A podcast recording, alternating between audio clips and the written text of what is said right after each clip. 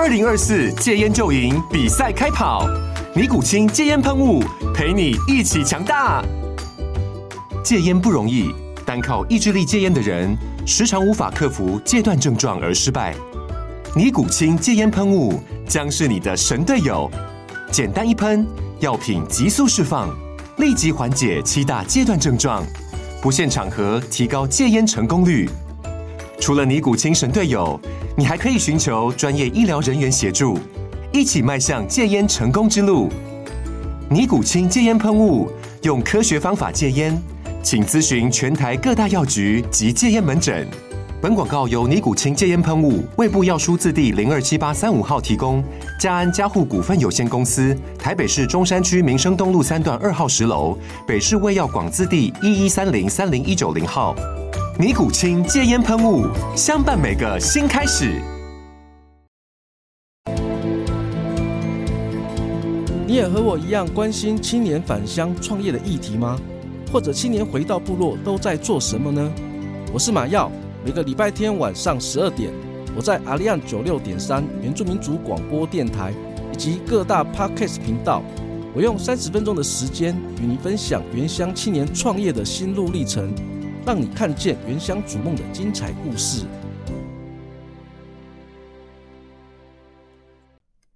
亲爱的朋友，大家好！你现在收听的是 FM 九六点三阿利安原住民族广播电台。大家好，我是麻耀吉马耀嘎古。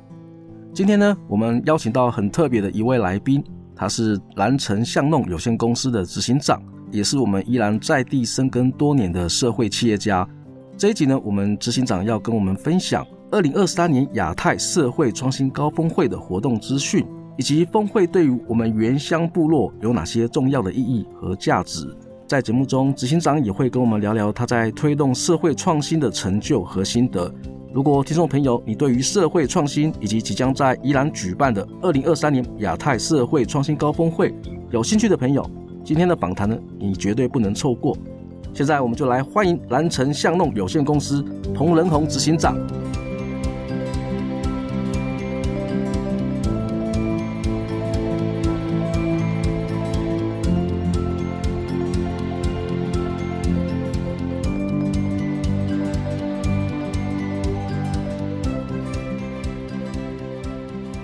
嗨，主持人，还有我们线上的啊，这一个我们的。啊，原民朋友，大家好，我是蓝城巷弄金鱼厝边的执行长彭仁宏。执行长您好，执行长，我们知道您在社会创新的领域，呃，有很丰富的经验。刚好今年呢，我们在二零二三年的亚太社会创新高峰会的论坛，那也是由我们蓝城巷弄公司所举办的。我想要请我们执行长也跟我们分享一下，今年峰会的主题是什么？非常谢谢主持人给我们宝贵的机会哈。来分享我们在这一个二零二三亚太社会创新高峰会，我们的这一个这样的一个呃规划跟内容哈。那事实上，其实，在谈论这个亚太社会创新高峰会之前呢，我想跟我们的听众朋友哈，先带一下为什么会有这一场亚太社会创新高峰会啊。其实今年呢，已经迈入了第六届哈，前面五届呢哈，这个其实其实这要。这个所谓的历史渊源啊，啊，这个要回到这个在我们二零一八年那个时候，行政院推出了这一个啊，行政院社会创新的这个行动方案。那其中这个行动方案当初呢，是有这一个我们现在的数位发展数位发展部的我们唐凤部长，那个时候他在担任这一个政务委员的任内哈。那这个呃。这个积极的研拟哈，有关我们的这个社会创新的行动方案，其中呢有一个哈，就是以台湾为主体，那借由跟亚太之间的网络的连接，希望可以将台湾社会创新的软实力，以及搭建我们在亚太啊一样都在以社会创新的方式啊跟精神，让地方让世界更好这样的一些倡议家。都能够有一个世界的网络跟平台哈，所以在前面的五届呢，啊，这个都是在六都啦哈。那我们今年呢，首度移师到非六都的宜兰县哦。那这个其实也是给我们这一个返乡青年一个很大的挑战，但其实也是我们的动力。为什么？我们今年的这一个主题啊，叫做“新兴亚洲”，新是兴盛的兴呐，哈，兴盛的兴啊，新兴亚洲。那这个新兴亚洲呢，我们的这一个标语就是 “Cheer Up Asia” 啊，就是特别是为什么要取新兴亚洲哈？因为我们也知道说，去年在欧洲有一些动荡，那这些动荡之外，也让我们去思考说，在亚太之间。怎么样能够有更加紧密的结合，好互助的合作，让社会创新的这个能量能够持续的扩大我们的影响力哈。那所以呢，我们在这个今年的这一个主轴啊哈，我们定调为全球伙伴区域典范。而这个区域典范呢，如果以我们现在我们这个节目是跟返乡青年非常关，基本上大家可以知道。青年返乡呢，它不是一个梦啊，虽然不轻松，但是你只要够有实践力，够有方法跟方向，其实你也能够在家乡找出自己的一条路，走出自己的一条路哈。所以我们的这个区域典范，其实我们就知道，像我们原民的朋友，我们在部落也有一些部落的典范哦。像我们在这一次的亚太峰会，又邀请我们南澳。金岳社区出身的我们的陈鹏敏，好，跟他母亲呢会来呃分享他们在这个原乡实践的故事，那以及搭配他们的这个这个原民的这种在地文化的体验，然后，那比方说像这个童年的案例好了哈，那或者是说像有一些是这个渔村的典范啊，或者是农村的典范啊，或者是部落的典范。而这些返乡青年，他们在呃这个不同的区域当中发光发亮。其实他们很多都是具有这个社会创新的呃精神，还有利他啊利他，跟具有在地公共性。那经由借由长期的蹲点跟投入，好让这个让这个区域哦跟他的这所关注的这个社会创新的指标跟相关的议题。能够得以慢慢的啊、产生蝴蝶效应，好，甚至是慢慢带来一些渐进式的改变。执行长，我这边也想要请教您，就是我知道您刚刚有提到，我们呃峰会是从二零一八年开始举办嘛，到今年是二零二三年，嗯、我们这次峰会为什么会选择在宜兰？是有什么样的一个宜兰是有什么样的一个特点跟优势，特别选定在我们宜兰去做这样的一个活动的召开？是，呃，其实我想哈、哦，这个为什么选择在宜兰？其实我觉得它其实有蛮多的指标意涵。你可以从过去的这个整个我们的这些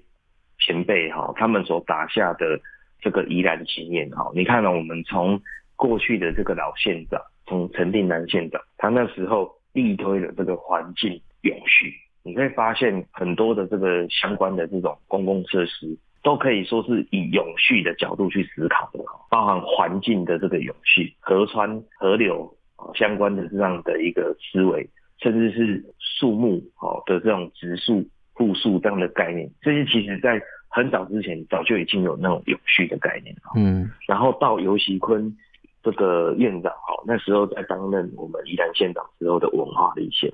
哦，所以我们有很多的第一。包含像是我们是算是第一个有成立地方型的县史馆，很少有这种以这个县为主的，好去把这个地方的这些史料跟文化来成立。还有我们在这一次也很重视优质教育，比方说不只是我们的这一个教育体系也不一样，我们有很多的这个实验教育哈，依然有四所公办民营的学校，甚至呢我们还有呃社区大学，终身学习，活到老学到老。所以宜兰它其实就是一个宜居乐活的城市。我们从这个社区总体营造到这个千人一庙这一些社区总体营造成功的经验，然后到现在在谈的所谓的地方创生啊，跟社会创新这样的一个脉络，其实都是奠基在我们过去的这样的一个生活生活感的累积啊。所以我觉得可能也是因为这样的契机吧，那承先启后。来，我们依然有这样的有这样的一个机会来承接第六届的亚太社创高峰会。所以这次的活动啊，也是因为过去前辈们的一个努力的，算是打下了一个很好的基础，才有机会让我们这次有机会有能力可以去承接我们二零二三年的亚太峰会的主办的一个地点。针对这部分呢，我也想要再请教我们执行长，举办这样的一个峰会，对我们原乡部落能够带来什么样的一个贡献吗？是，其实呢，其实我我那时候研究所毕业之后，我是选择回到宜兰来去研发替代役。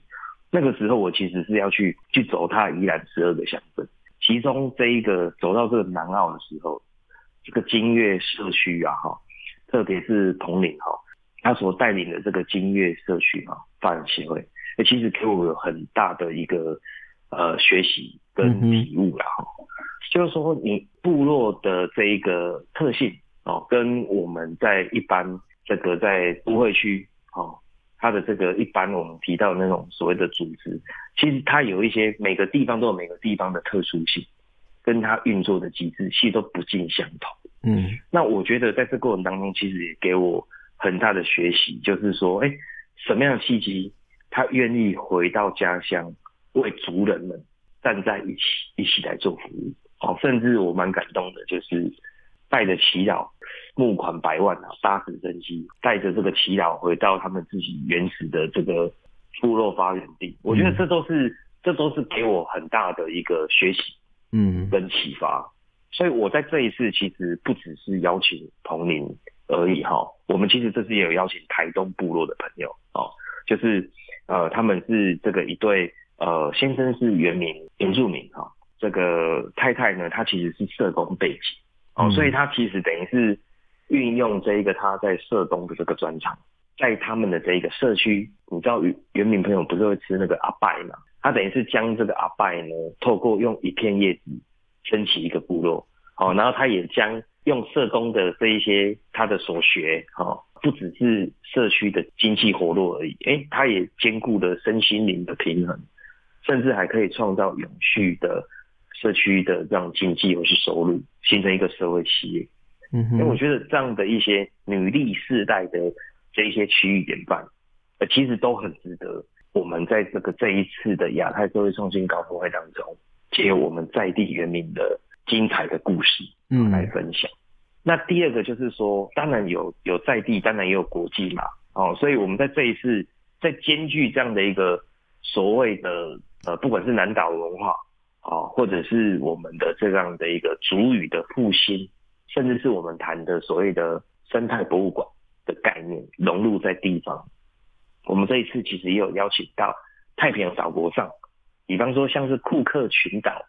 社会创新组织的代表人哦，他就是以以库克群岛就是博物馆的概念哦来分享，他是怎么样去把它这个岛屿哦，然后把它以研究、典藏、展示、教育推广这样的一个精神来把它家乡的文化能够把它保存住。那另外一个案例也是很酷，他其实是这个大溪地人哈，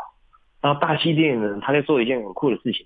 他就是守护自己的母语啊，守护自己的母语。我觉得这件事情其实太重要了。你看看我们现在，我们我们台湾的这一个啊原住民族至少十六嘛，对不对？所以其实怎么样能够把自己呃这个我们从哪里来啊？嗯，那如何能够保留我们自己在地的这个最祖先的文化？我觉得这是很重要的一件事情。所以我们在谈所谓的社会创新，并不只是一面的去强调。社会企业要赚多少钱？嗯，而是在于它是从我们的生活当中去找到我们如何以社会创新的方式，能够让我们所关注的议题能够持续的滚动，让更多好的事情可以发生。我觉得这才是我们在这一次的过程当中，很重要的一个意涵。除此之外呢，我们在这一次除了邀请我们原民的朋友，甚至是国际。跟这个南岛语系有关的这样代表之外呢，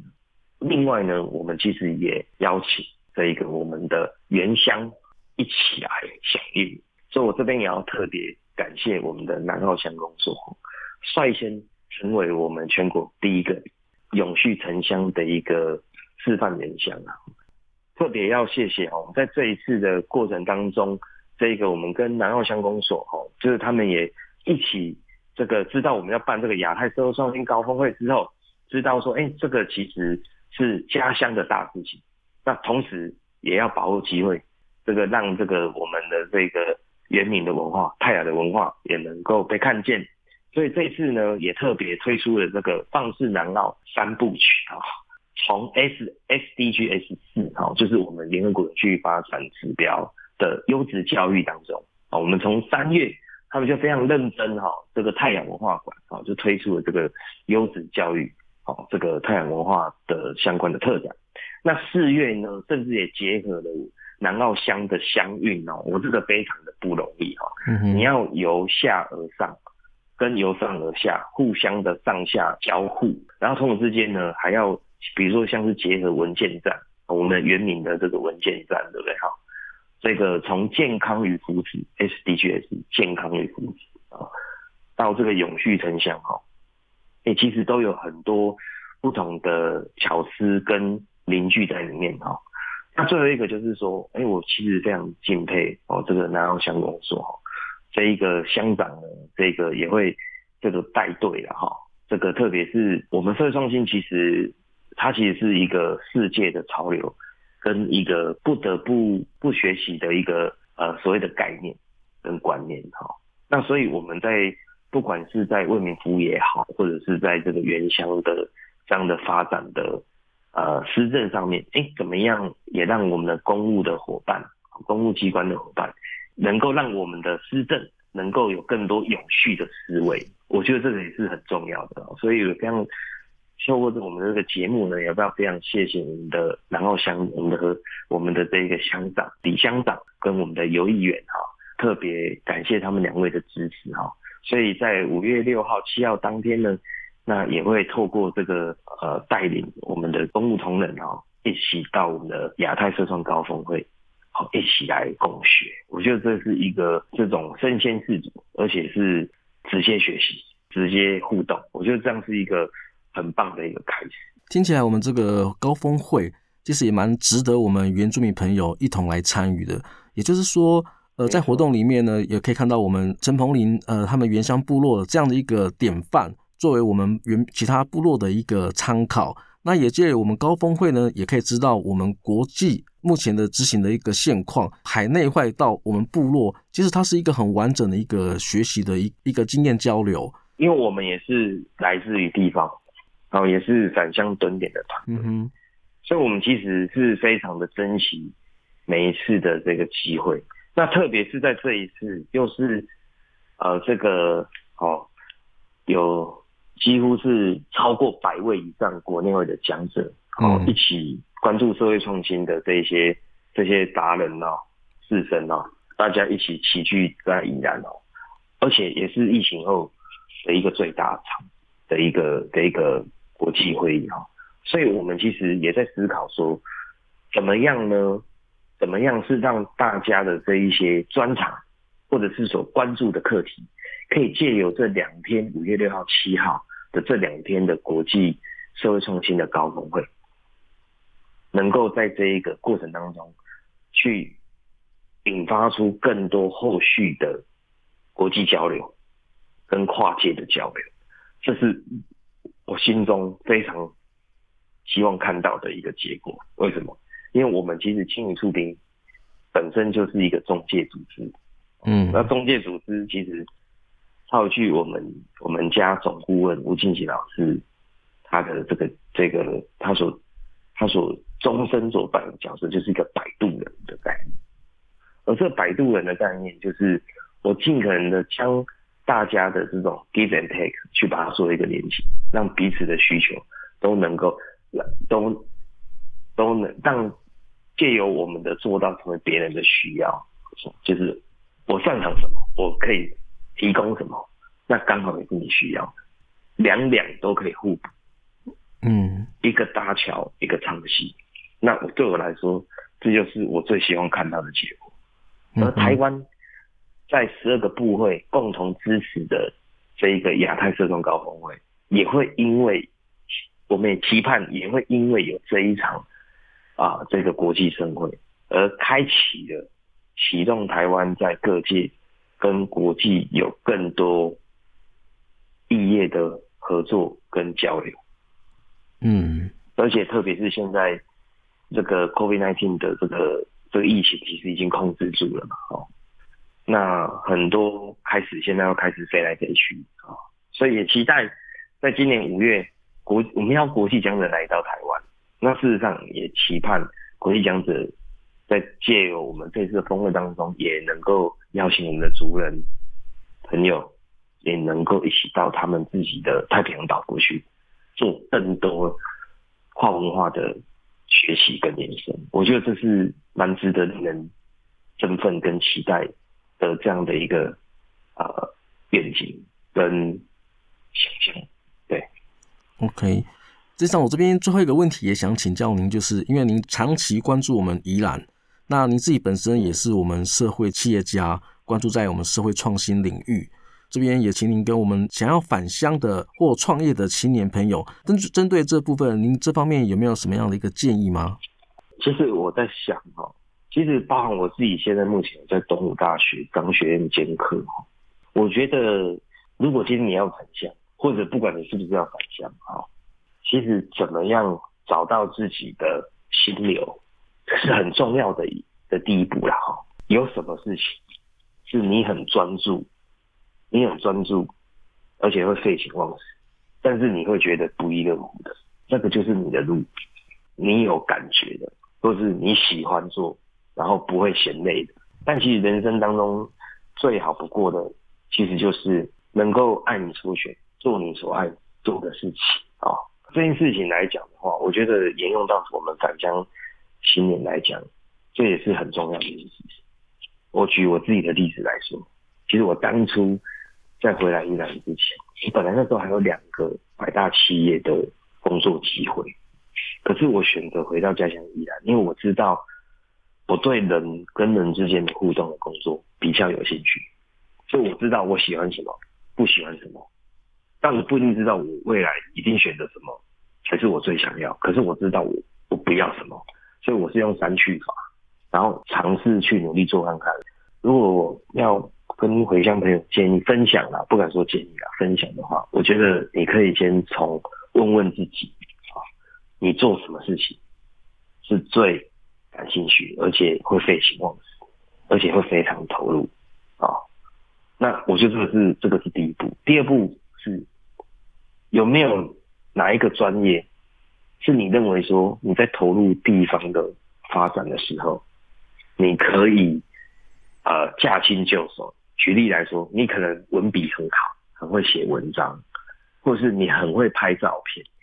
或者是你很会剪辑影片啊，或是很会画画、画海报设计哪边？哦，甚至还是说你很会写计划。其实有很多不同的专长啊，但这些不同专长呢，你至少要抓。一项到两项的这样的一个专业掌握在你自己的手上，我觉得那去然后再找一个你热爱的地方，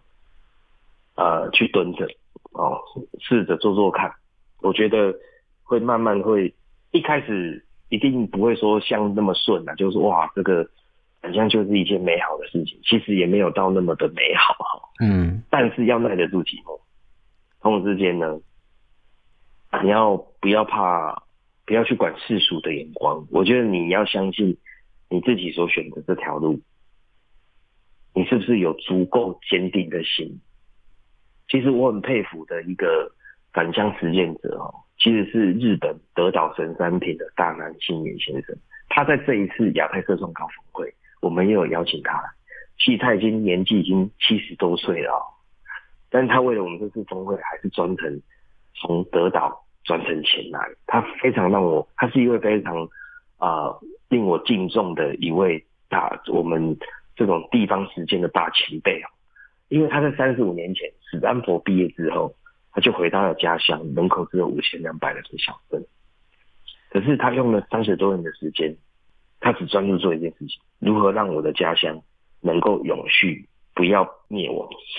光这件事情就足够他做一辈子了。最近呢，他又他又连接了外部的企业资源，盖了一所 IT 的学校，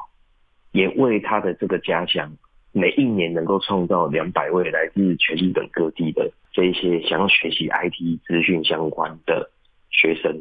青年人哦，能够认识他的这个人口只有不到五千两百人的小村，用一生悬命、一辈子做好一件事情，这样的一个认真的态度，这是我非常想跟大家分享的一个经典案例。对他的那一种执着跟跟这一种职人精神，哦，一生悬命的态度，我觉得这个是呃，也提供分享给我们今天这个啊、收听到的这个我们的呃族人朋友分享。嗯哼，听执行长这边分享，其实我收获也蛮多的。针对我们的青年返乡，给提供了一个算是三大建议，也就是一开始先确定自己的初心，也就是。在你还不晓得你要做什么之前，先知道你自己不喜欢什么。第二个就是你很确定你要返乡这件事情，当然你必须要厚实自己的专业，你这样子回去，你才有办法去做部落或是协助家乡能够可以做到的事情。比方说你会设计，你会写专案，你会写计划，那这部分都是可以发挥自己的专长去贡献回馈给地方的。最后再来第三个就是要像我们的这次的演讲者一样。一生学命的这样一个态度，专心做好一件事情，这件事情它就有可能最后能够达到你为你自己本身想要所设定的这样一个目标。好，今天这一集我们就先录到这里。如果你也喜欢我们的节目，欢迎您到各大 Podcast 频道按下订阅或加入青年返乡 Are You Ready 的粉丝专业，按赞留言分享你的观点。我们再次感谢你的收听，我们下周见，拜拜，谢谢。